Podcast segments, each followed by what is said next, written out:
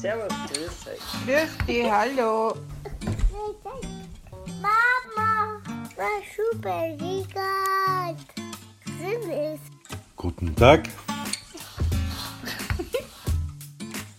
Hallo und grüß Gott bei Treffpunkt Bibliothek, Ihrem Podcast über Büchereien in Niederösterreich. Servus, grüß euch. Grüß dich, hallo. Super. Süß. Guten Tag.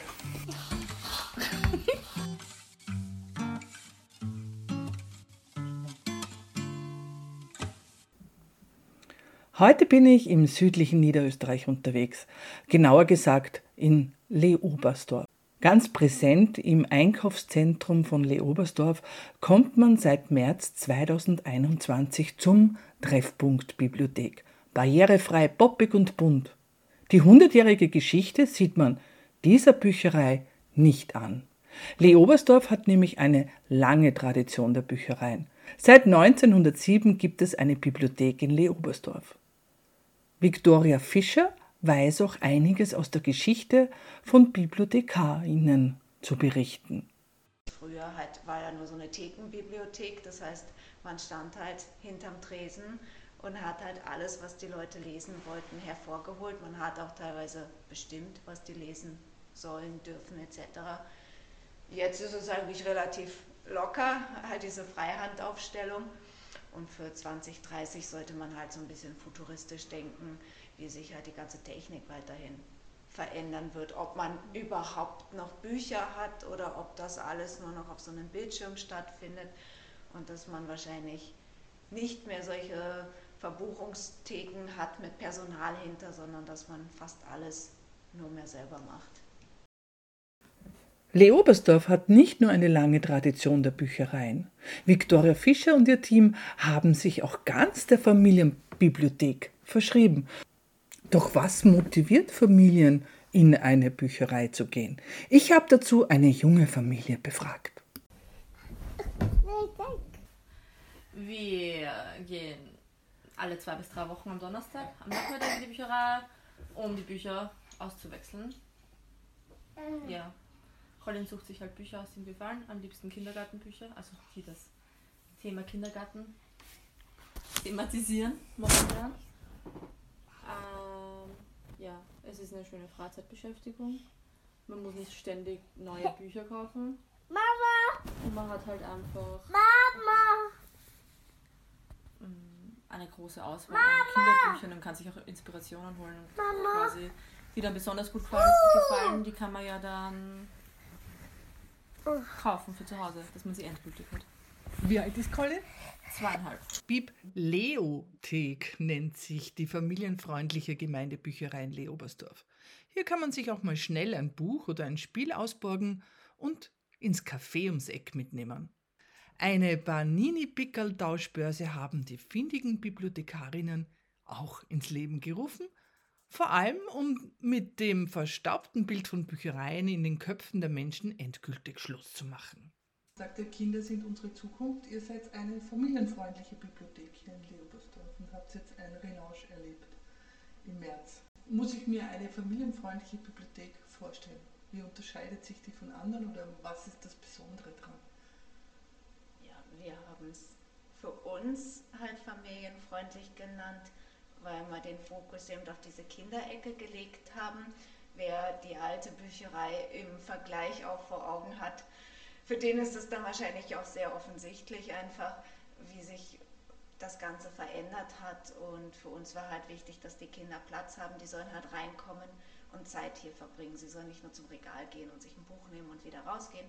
Sie sollen die Möglichkeit haben, hier zu sitzen. Sie sollen die Möglichkeit haben, Zeit hier zu verbringen, sich immer willkommen zu fühlen. Sie dürfen lachen, sie dürfen Spaß haben, sie dürfen stöbern, sie dürfen eigentlich alles machen und ja, sind wie gesagt jederzeit herzlich willkommen und wir haben halt auch dementsprechend die Öffnungszeiten ein bisschen angepasst und haben gesagt, damit die Familie auch wirklich Zeit hat, dann sind wir ab sofort auch Samstagvormittag da, damit sich niemand stressen muss nach der Arbeit am Nachmittag oder dergleichen oder dass die Hobbys dazwischen kommen. Was macht ihr beide in der Bibliothek? Was sind eure Aufgaben? Du bist eher so die Leitung, nehmen wir Ja, an. genau.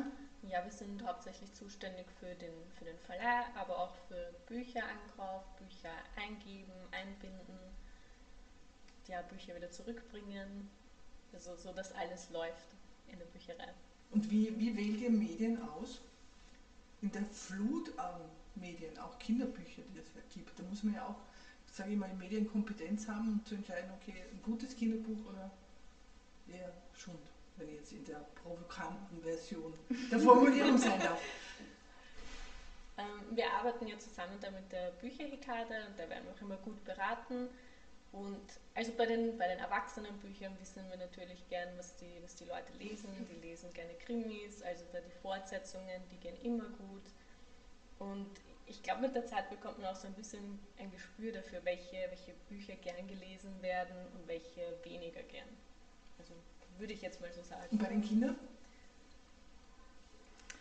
ist es schon schwieriger, muss man sagen. Also ich sage immer, was so Jugendbereich ist, da ist eigentlich Tina immer eine gute Ansprechpartnerin, weil dich viele Bücher ja auch selber interessieren, so in diesem Genre, was halt für mich nicht so, es ist sicherlich nett, aber für mich, ich lese es halt einfach nicht so gerne dann und ähm, daher ist das immer ganz gut.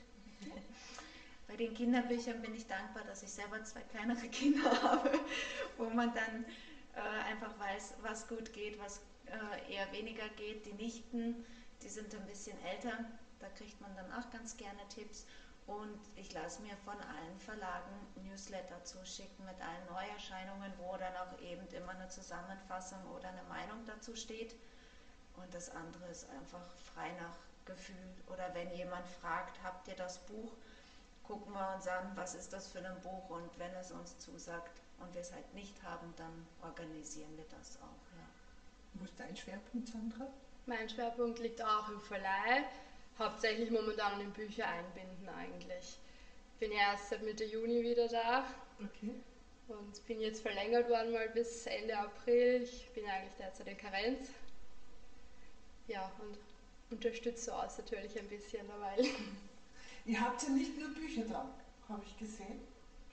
Wenn ich Nein, richtig gesehen habe, habt ihr die Tonis auch da? genau, wir haben Denke ja ich mir doch, ja. unser Toni-Haus und ja, die gehen halt auch extrem gut. Ne? Wie, wie, wie, wie baut ihr die Brücken zu digitalen Medien? Seht ihr da eigentlich eher. Ich meine, ich bin, ich bin jetzt wirklich ganz provokant. Es gab ja den guten Gotthard Heidegger, ein ähm, Theologe, ein Schweizer Theologe, Theologe 1698 so, hat er gesagt, der Roman setzt das Gemüt in Unruhe. Mit se- seinen feurigen Ausdrücken und freien Vorstellungen, Lüsternheit und Brunst nimmt er den Kopf ganz im Arrest und hat den Roman total verdammt. Das gleiche erleben wir ja jetzt mit digitalen Medien, ne? dass die so verdammt werden. Wie geht es euch damit? Also ich bin ein Fan des echten Buches. Das Okay. ist so. Also digitale Medien sind natürlich extrem praktisch, wenn man zum Beispiel in den Urlaub fährt oder sowas, dass man sich das als E-Book oder als Hörspiel einfach runterlädt und äh, ja, kein zusätzliches Gepäckmittel dabei hat. Aber ich würde jetzt privat mich nicht am Abend hinsetzen und auf einem E-Reader oder wo auch immer ein Buch lesen, weil ich das persönlich einfach anstrengend für die Augen finde, weil man sitzt eh den ganzen Tag vorm Computer und arbeitet. Und dann brauche ich das am Abend nicht auch noch. Und für mich gibt es halt kein schöneres Gefühl, als ein richtig schönes neues Buch in der Hand zu haben und zu lesen. Also ich hab, für mich ist immer so der Vergleich ein bisschen, ich bin ja, ich bin ja Generation Vinyl, ja, also LPs, ja. Und wenn ich mir, also wir haben jetzt unseren, unseren Plattenspieler wieder aktiviert und wenn man so diese Platten rausnimmt und dann hast du dieses Cover und dann hast du drinnen die Texte dazu und dann legst du die Platte auf und dann setzt dich wirklich hin und hörst dir die Platte an und, und, und singst auch mit, wenn du die Lieder kennst, ja, oder liest den Text mit. Das ist für mich auch so ein bisschen dieses Buchgefühl. Also du Ja. hast halt einfach so diesen Einband, du hast den Geruch, du hast die Genau. Haptik, es ist halt, ich, ich sehe es jetzt gar nicht so in Konkurrenz, sondern mehr im, im, im Miteinander. Ja, nein, also für die Kinder sind natürlich so Tonis super, weil die auch relativ unkaputtbar sind. auch diese Boxen an sich, das ist sicherlich besser als jede Kinder-CD, die sofort Kratzer bekommt, wenn man die falsch äh, behandelt und sowas. Und durch diese Figuren, die ja halt auch wirklich was darstellen und schön aussehen, macht es den Kindern ja auch Spaß. Und ich glaube, wir würden diese Tonys nie wieder weggehen geben, ja. weil die auch einfach extremst gut gehen bei den Kindern. Aber sie sollen halt wie alle digitalen Medien halt nicht Hauptbestandteil einer Bücherei sein, weil eine Bücherei heißt für mich halt Bücherei, weil es da Bücher gibt, die man auch anfassen kann und drin blättern kann und ja. Habt ihr die passenden Bücher zu den Tonis dazu? Teilweise.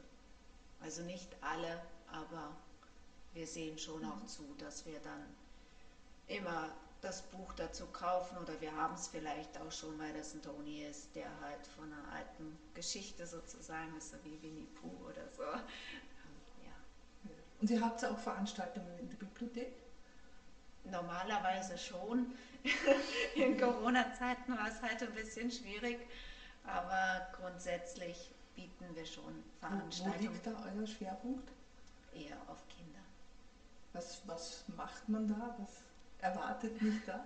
Ähm, wir haben vor unserem Umzug und vor Corona haben wir Kamishibai Vorlesestunden gehabt mit ja, Bastelaktivität und einer kleinen Jause, dass das so ein abgerundetes Programm ist. Dann hatten wir mal eine vorweihnachtliche Lesestunde ja, und dann kam eigentlich auch schon ja. Corona. Dann sind wir umgezogen und weil eben diese Veranstaltungsgeschichten ja doch immer an große Auflagen gebunden sind, haben wir bis dato dann nicht mehr so viel gemacht. Es waren vor den Sommerferien waren die Volksschulklassen hier zu Besuch, haben ein bisschen gestöbert, wir haben vorgelesen und äh, ja, Rätsel äh, mit ihnen hier in der Bücherei gemacht und jetzt dann im Herbst wollen wir dann wieder versuchen, dass da ein bisschen was auf die Beine gestellt wird mit eben Vorlesen in jeglicher Form.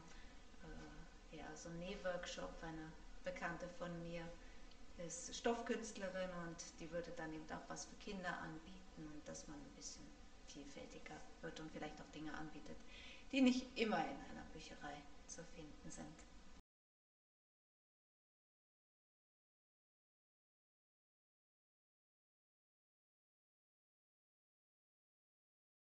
Und so ziehe ich weiter mit vielen neuen Eindrücken und Einsichten, was denn eine Bibliothek alles kann. Historisch gesehen war sie wirklich einmal eine Buchverleihstelle, sogar mit Zensur. Denn wie Victoria erzählte, gab es nur zu lesen, was die Bibliothekarin für richtig und wichtig für mich fand. Heute ist das Gott sei Dank anders und Bibliotheken sind zu einem fixen Freizeitprogramm für Familien geworden. Und das ist gut so.